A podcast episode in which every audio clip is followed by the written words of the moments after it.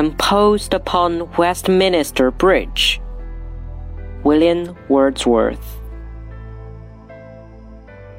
Earth has not anything to show more fair. Thou would he be of so who could pass by. A sight so touching in its majesty, this city now doth like a garment wear. The beauty of the morning, silent, bare.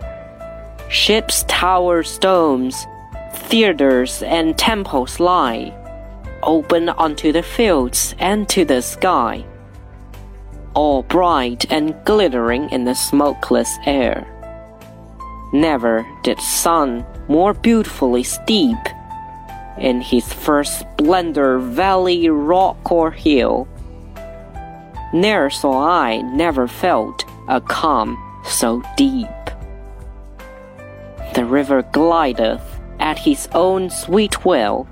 Dear God, the very houses seem asleep, and all that mighty heart is lying still.